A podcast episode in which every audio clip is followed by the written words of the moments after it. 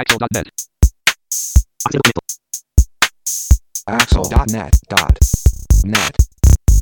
こんにちは。アクセシビリティの情報サイトアクセルがお送りする、ポッドキャスト第22回、2013年6月19日頃配信予定号です。中根です。22度目まして、インフォアクシアの植木です。FC0 山本泉です。はい、よろしくお願いします。よろしくお願いしますよろしくお願いします。さあ、えー、今回もクリッピングからスタートします。2013年6月2日、ウェブアクセシビリティ推進協会がウェブサイトのアクセシビリティ方針公開についての調査報告を公開ということで、植木さんお願いします。はい、えっ、と、ウェブアクセシビリティ推進協会という非営利団体があるんですが、えーそこがウェブサイトへのアクセシビリティ方針公開についての調査報告ということで、えっ、と、まあ、このクリッピングでも何度か紹介してきてると思うんですが、自治体に対しては、あと、まあ、えー省庁なんかもそうですけれども、まあいわゆる公的機関に対しては、アクセシビリティ方針というのを定めて、えー2012年度中に公開しましょうというのが、まあ、目安として、えー総務省から示されてましたということで、えーまあ、実際に、えーちゃんとその方針を、えー決めて公開しているサイトが都道府県、それから、えー府省、省庁のサイトでどれぐらいあるかという調査をしたと、えーいうことです。えっ、と、結果としては、まず都道府県、47都道府県の方では、えー47県中37県、まあ、約8割ですね、が、まあ、方針を公開していたと。ただ、JISX8341 の3、2010年版への対応を明記していたのは、そのうち、えーわずか4県だけだったと。えー群馬県、静岡県、岡山県、山口県だけだったという結果だったようです。で、あと、えー省庁の方では12府省を対象にして、えーうち7県が方針を書いていて、ただ、JIS への対応を明記していたのは、えー4県。えー総務省、厚生労働省、経済産業省、えー環境省だけだったということで、これ調査したのが3月の上旬だったようで、結構3月の年度末に書き込みでわわわわと、うん。えー方針を公開したところが多かったような印象もあるので、まあ、今はもう一回改めてチェックをするともう少し数は増えてるんじゃないかなという気はします。希望ですけど。はい。が、まあ、えー、だとしてもちょっと少ないかなという気もしますけどね。はい。これについて中根さんはいかがですか？えー、そうですね。まあ、まあ、あの、確かにちょっと都道府県レベルで全部やってないんだっていうのがまずちょっと驚きでしたね、正直なところね。もうちょっと進んでてもいいのかなっていう気はするし、それから、えーっと、単純にその総務省からこう、なんていうんですかね、努力目標的なものを設定するだけじゃ、やっぱり不十分なんじゃないのかなっていう印象を、えーどうしても受けてしまいますよね。そうですよね。あの、これは公開しなかったら何かペナルティがあるっていうわけではなかったんですよね、確か。ペナルティはないですね、特に。ですよね。じゃあ、もう、本当に自治体さんに、の気持ちにお任せするっていう。まあ、最終的にはそうなるんですけどね。まあでも一応総務省から、えー、対応してくださいねっていう形で、みんなの公共サイト運用モデルっていうのが出てるので、まあ、多くの自治体担当者さんはやんなきゃいけないことっていうふうには受け止めてはいるみたいですけどね。わかりました。これについて植木さんはもう何か他に何思うこととかありますか？うーん、そうですね。まあ、これに限らず、自治体とか、まあ、特に小さい自治体なんかになると、それこそ予算が取れなかったりとか、確かに。えーいろいろ大変なんですっていう声を最近よく聞くようになってきたので、はい。まあ、もちろん頑張ってほしいっていうのもありますし、まあ自治体なんだからちゃんとやんなきゃダメでしょっていうのもありつつ、まあでも予算もつかない、えー職員だけでやらざるを得ない、外注もできないみたいな話を聞くと、うーん、大う変、ん大変ですね、そうですよね。と言わざるを得ない。まあちょっといろいろ複複雑じゃないですが、えーいろんな思いが 最近、最近ある今日この頃でございます。やっぱりその、あれですね、こういうものっていうのは、例えばその、努力目標としてやってくださいねっていうのは簡単だから多分総務省も言ってると思いますけれども、そういうんじゃなくて、えっと、ちゃんと義務付けるぐらいの、もうちょっと強い強制力のある形のことをやった上で、えー、そのために必要な、えー、リソースは提供しますよというようなことまでちゃんとやらないと、ダメなのかもしれないというか、それぐらいしてちゃんとその、えっ、ー、と、国民に対する情報提供っていうのを、えー、しっかりとやってってほしいっていう気はしますけどね、個人的にはね。そうですね。ですね。例えば何でしょうそれ、公開をするにあたりお金かかるだろうからって助成金が出るとかっていうのがあるといいですよね。助成金っていうのも一つの手でしょうし、それから、あの、このフレームワークを使えば、比較的、えー、容易にこういうものが構築できますよというような仕組みを準備するというようなことも多分考えられるでしょうし。あ、そっか、それありだな。いろいろなやり方があるはずなんですよね。そこは知恵の使いどころで、その助成金になっちゃうとやっぱりちょっとその、やっぱり、あの、不透明になっちゃったりとか、いろいろ難しい部分もあるでしょうけど、ただ助成金があればなんとかなるっていうところももちろんあるでしょうから、ケースバイケースでいろんな形があると思うんですけれども、まあちょっと、ちょっと知恵を使って、えー、まあその前にそそもそも予算がつかないと話にならないですけれども、あの国レベルでもね。はい、でも、そう、国レベルで、ぐらいでは少なくとも予算をつけてでもやっていこうっていう、あの、強い意志がないと、これは、これ以上は進まないんじゃないかなっていう、ちょっと心配をしてしまいますよね。うん。まああとは自治体の職員さんの場合、2年か3年で移動してしまうので、うん。まあ人は入れ替わってしまって、またせっかく蓄積してきたものがゼロに戻って仕切り直しみたいなのの繰り返しになってるっていう現状もちょっとことを難しくしている要因の一つかなとは思いますけどね。そうですね。それは結構大きいですね。2013年6月3日、WebAIM 死体不自由のユーザーのウェブ利用に関する調査結果を発表ということで中根さんお願いします。えー、WebM というのは、あの、アメリカのユタ大学が、え、やっているプロジェクトというか、まあ、あそういうもので、有名なのはスクリーンリーダーサーベイという、あの、まあ、主にアメリカでしょうけれども、まあ、それでも、え、ネット上で、え、そのアンケートみたいな、オンライン調査みたいなのをやっているので、結果として結構その世界中、特に英語圏の状況を、えー、捉えるような調査になっているような気がしますけれども、そのスクリーンリーダーサーベイという、えー、視覚障害者がどういうテクノロジー、どういうスクリーンリーダーを使って、えー、いるのかというような、えー、そういうようなあの調査をしているのが多分一番有名だと思うんですが、えー、そこがやった調査で、えー、と死体不自由、まあ、上司障害がある人の、えー、ウェブ利用に関する調査というのがあって、これが4月ぐらいに行われたのかな。で、これに関する、調査結果報告というのが出ていたので、ちょっと取り上げてみましたと。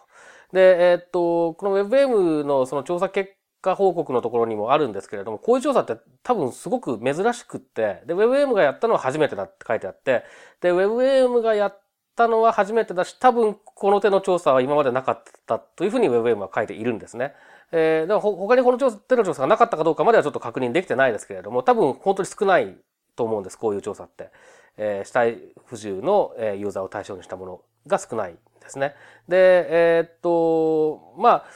えー、ただ、回答者数がですね、えー、40何人とかそんな感じだったと思うんですね、確か。えー、これ記事の方に詳しい数字出てますけれども。えー、っと、なので、サンプルとしてはやっぱり少ないと。なので、これを見て、えー、この調査結果をもって、えー、死体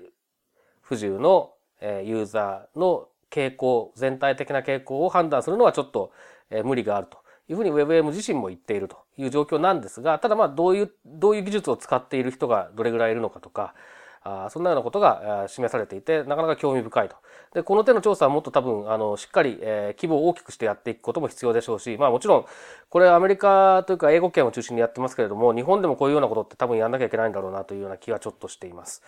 で、えっ、ー、と、中でちょっと、えっ、ー、と、これまで、えっ、と、このポッドキャストとかクリッピングでも取り上げた話題に関連するところとしては、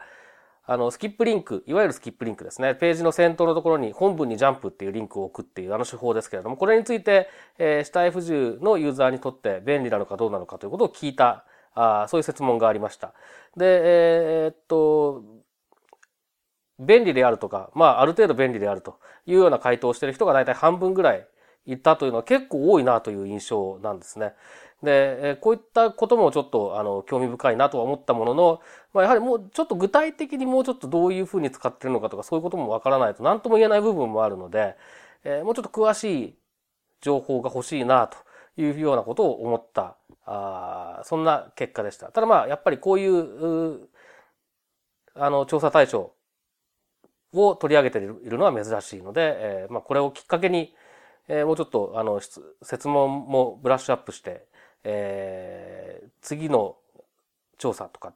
えー、やられるでしょうから、これに期待したいと思いますし、我々も何かちょっとね、日本でも何かちょっと考えなきゃいけないなというふうに思いました。はい。これについて植木さんいかがですか？はい、そうですね。まあ、やっぱり回答者数がそんなに多くないので、まあ、どうしても参考程度になってしまう気はするんですが、あとまあ、いろんな障害の種類も、えー、多岐にわたってますし、いろんな使い方を皆さんしてるんだと思うんですね。なのでまあ、さっき中根さんがおっしゃってもう少しこう詳細がわかるといいなというのと、まあ使い方を例えばいくつかに分けられるのでのであれば、使い方別にの統計の結果も、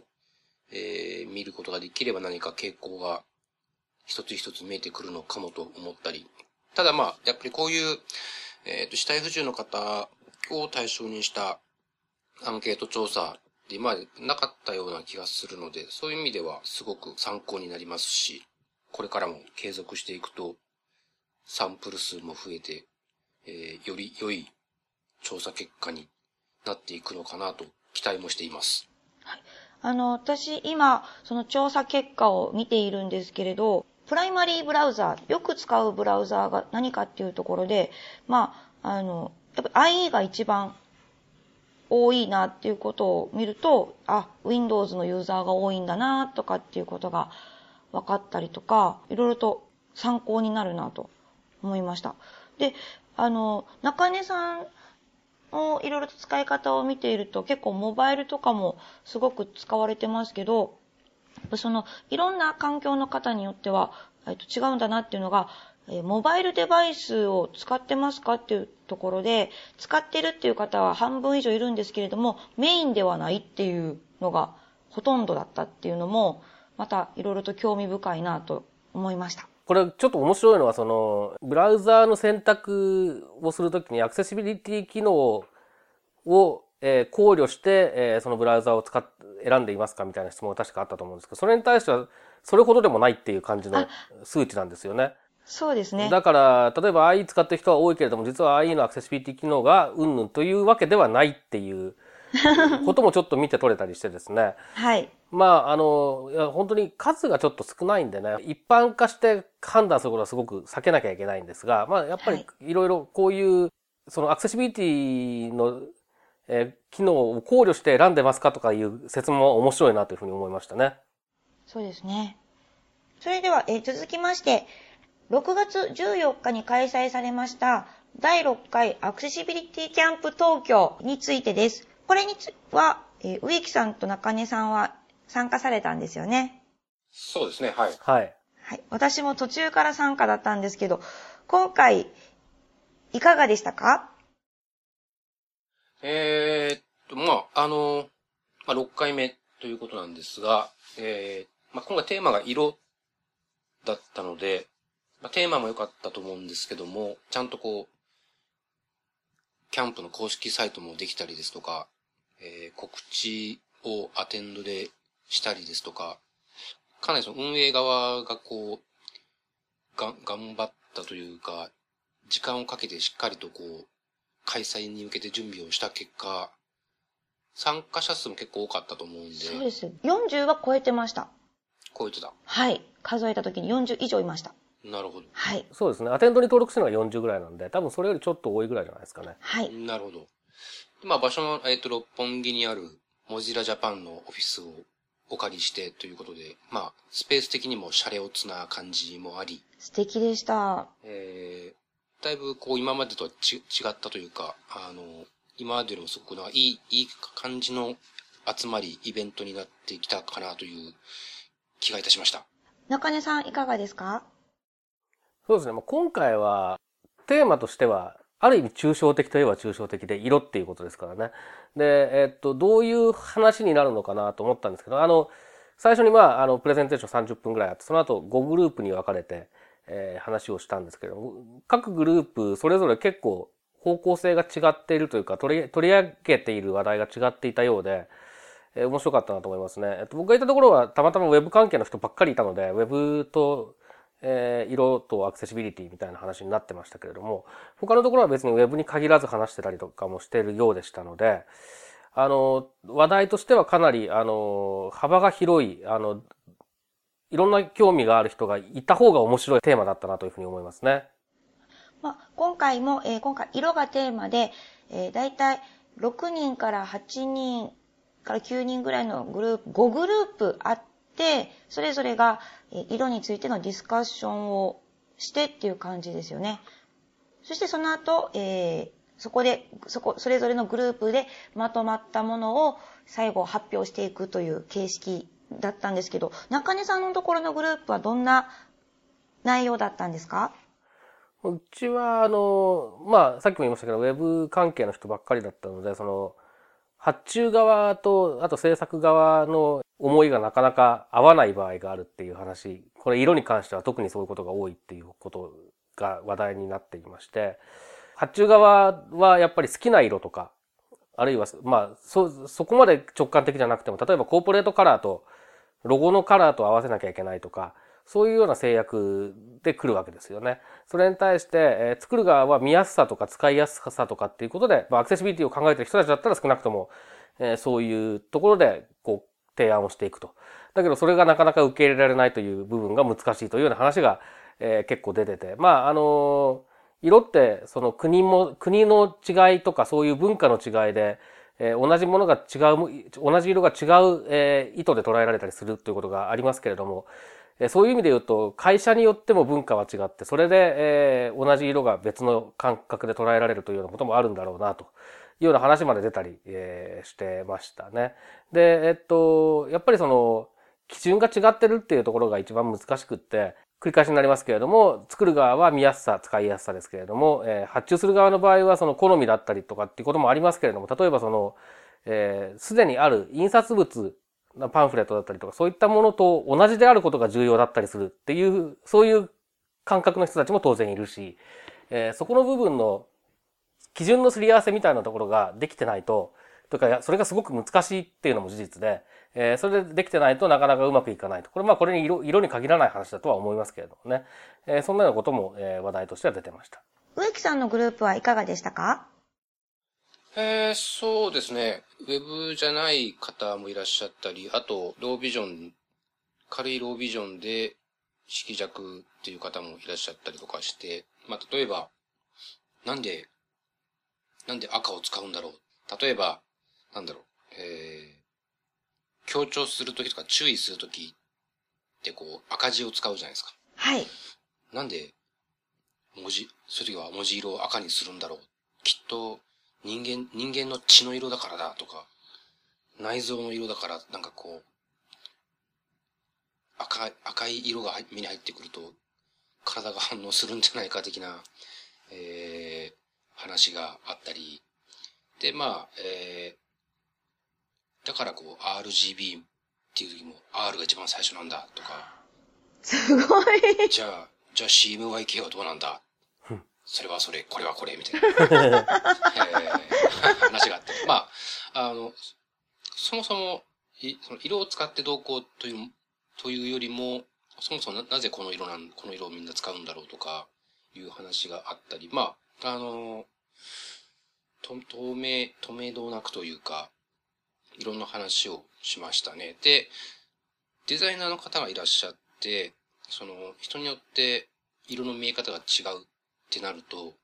デザインできなくなっちゃいますみたいな話があって、で、まあ確かに、あの、こういうアクセシビリティとか色のユニバーサルデザインみたいな話をすると、えっ、ー、と、中にはその、すべての人にとって同じ色に見えるようにデザインしなければいけないとか、同じ色に見える色しか究極使っちゃいけないとか、っていう風にまでこう自分を追い詰めちゃう、えー、デザイナーさんがいらっしゃるんですけど、まあ、あの、少なくともアクス、まあ、ウェブのアクセシビリティのガイドラインではそこまでは要求してませんよ、と。いう話を、まあ、たまたま、えー、そのグループで実数とかガイドライン的なこと分かっている、まあ、詳しいのは僕だけだったので、ガイドラインではこうだよ、みたいな、ここまでしか言ってないよっていう話をしたりとか、えー、まあ、ガイドラインだと、色だけで情報を伝えちゃダメとか、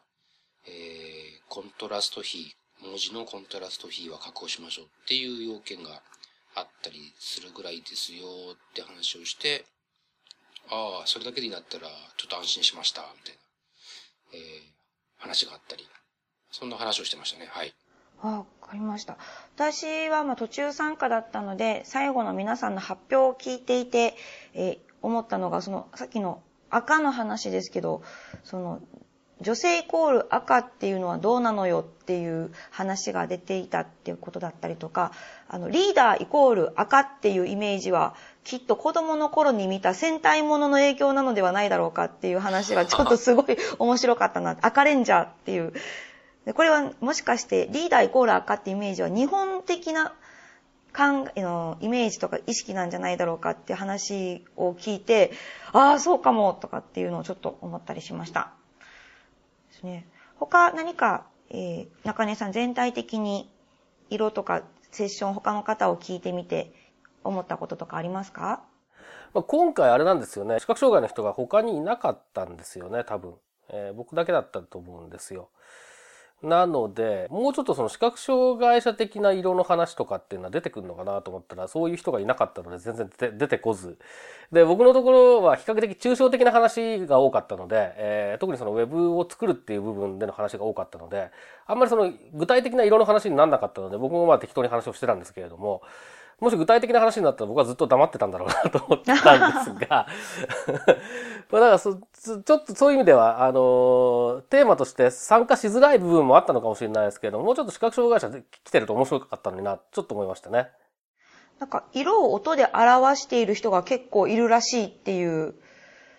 あの、発表のところにありましたけど、あの、それは多分単純に、その、えっと、RGB の値を見て、えー、それ、その値に応じて、まあ、音の成分を作って、で、えっと、周波数とかを変えて、で、音楽のようなものを作るっていうような、えー、まあ、サウンドアート的なものっていうのは多分結構世の中いろいろあるんですけれども、まあ、それはある種面白いんですが、それって結局その、そのサウンドアートを作った人の感覚として、えー、この色はこの音みたいなものが表現されてるわけですよね。で、まあ、それ表現できてればまだいいんですけれども、単純に数値で置き換えてるだけだったりすると、その人の色のイメージ、その人が見た色のイメージと、その人が、えー、そこから想像する音のイメージと必ずしも合ってないかもしれない。ものを、え、生成してしまうかもしれないので、実は結構難しいんだろうなと思うんですね、そういうのを作るのって。で、かつ、え、作る人によって多分その色と音のマッピングって違ってくるので、そうすると、え、っと、色を伝えるために音を使うっていうふうなことをやろうと思ったとするじゃないですか。アートじゃなくって。え、情報伝達としてそういうことをやろうとしてもなかなか難しいだろうなと。いうことは、ちょっとそ、それはちょっとあの、懇親会の時にちょっとそういう話をしてましたね。植木さんはいかがですか？全体的に。えー、そうですね。まあ、なんか中身よりもイベント運営的なところにどうしても目がいってしまうんですけど、まあ今回あの、ネタ振りのスライドとかも結構、あの、ネタ満載に作り込まれていて、はい、まあそれも良かったんですけど、えー、逆になんかあそこまでハードルを上げられると、次回以降スライドを準備する人が結構大変かなと思ったり、えー、まあでも、今回全体的に非常に楽しめました。はい。はい。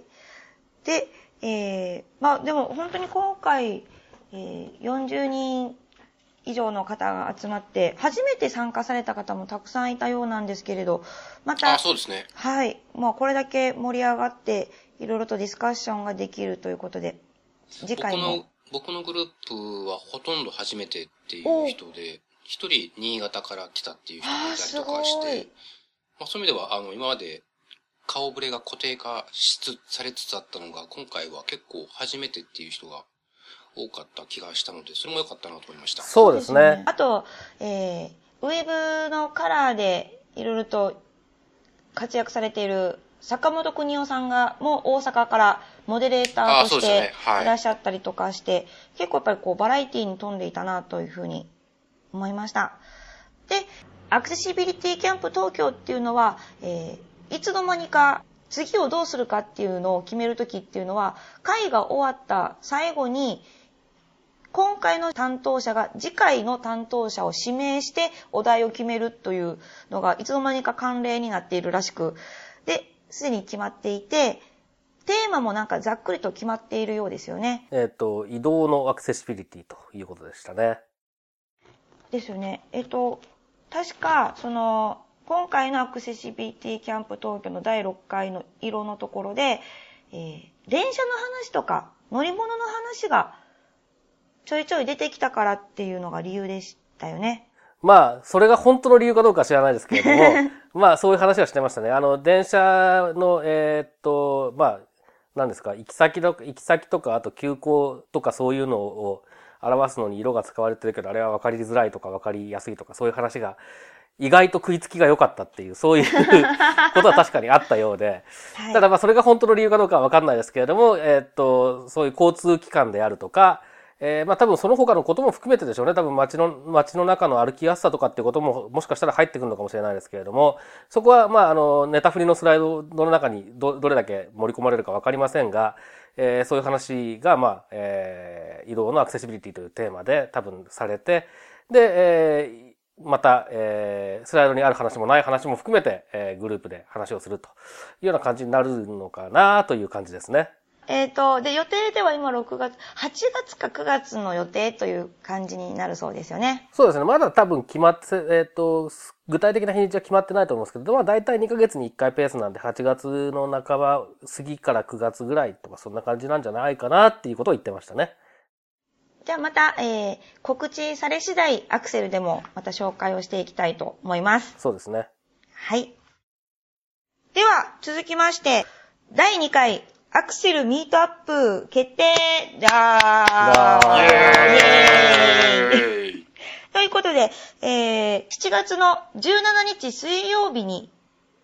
第2回アクセルミートアップを開催するぞ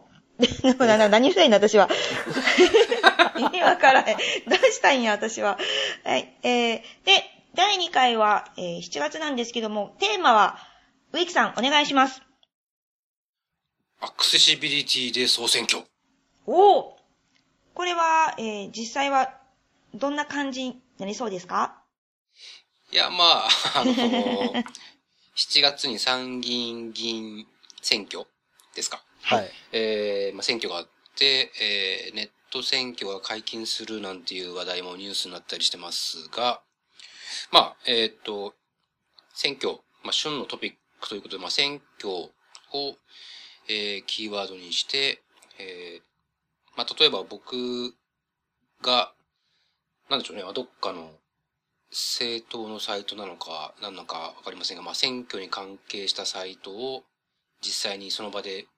アクセシビリティチェックしてみるとかですね。えー、で、中根さんにはまた僕が難しいお題を用意して、それをその場でスクリーンリーダー使いながら、そのタスクを完了して、もらう様をみんなに見てもらうとかですね。うん、あと、まあ、えっ、ー、と、中根さんの視点で、ネット選挙、まあ、選挙そのものだったり、ネット選挙になって何が変わったのか、何がどう変わるともっといいのか、みたいなお話も聞けるんじゃないかと。そうですね。考えておりますが、いかがですか？はい。あのー、まあ、ネット選挙、ちょうど、えー、っと、これ、7月の17日ですから、えー、参議院選挙の投票日が今、今の予定だと、え7月21日ということになっているようですけれども、ということで選挙期間中なんですね。なので、ネット選挙の解が解禁されたことによって、これまでの選挙期間とは明らかに違うことになっているはずなんですね。ということで、え選挙期間、え1週間ちょっと、え実際にいろんな政党とか候補者のウェブとかをちょっと眺めてみたりしつつ、えー、今までとどう変わったのかなあるいは全然変わってないのかなよ、良くなったのかなもしかしたら悪くなったのかなそういうような、あの、個人的な、えー、印象も含めて、で、ネット選挙に何を期待するのかとか、で、それが、えっ、ー、と、世の中にどう、えー、いい影響、悪い影響を与えるのかなというようなことをちょっと考えたりしてみたいと。で、えっ、と、その上で当然、その、えー、情報を出していくっていう部分ですから、今回のネット説教解禁っていうのは。ですので、そこで当然アクセシビリティとかが関わってくるわけですけれども、で、その情報を出していくっていう観点から見たときにですね、えー、そのネット選挙を、えー、まあ、推進していく。で、そういう、そういう中でアクセシビリティの考え方とか、えー、まあ、実践も含めてですけれども、しっかりやっていかないと、せっかくやったネット選挙っていうのが、えー、大して意味のないものになっちゃったりしかねないなっていうようなこともちょっと思ったりしてるんですね。これはもうネット選挙解禁されるとかいう話になる前からずっと思ってることですけれども。ですからまあ、あの、アクセシビリティに、えー、興味があるという、主にウェブ関係の皆さんがいらっしゃるんだと思いますけれども、そういった方と一緒に、その、ウェブをアクセシブルにしていくことと、それからネット選挙をいいものにしていくこと、それをあの、そういうことについて考えるきっかけみたいなものが作れればいいなというふうに思ってます。まあ、テーマが選挙ということですけども、ウェブでどのように今後伝えていったらいいのかとか、アクセシビリティどうしていったらいいのかっていうことも、まあ、踏まえて、いろいろと皆さんと話ができたらなっていう感じですよね。そうですね。で、アクセルミートアップ第2回目は7月17日に都内でやります。で詳細ですよね、時間ですとか場所の、えー、詳しい情報などはウェブサイトに掲載していますので、ぜひご覧ください。はい。よろしくお願いします。よろしくお願いします。ということで、アクセルポッドキャスト以上です。はい、どうもありがとうございました。まったねー。はい、さようなら。このポッドキャストへの皆さんからのご意見、ご感想を Twitter、Facebook、サイト上のコメント欄、そしてメールで受け付けています。メールアドレスは feedback.axel.net feedback.axel.net です。なお、いただいたコメントなどをポッドキャストの中でご紹介する場合があります。それではまた次回。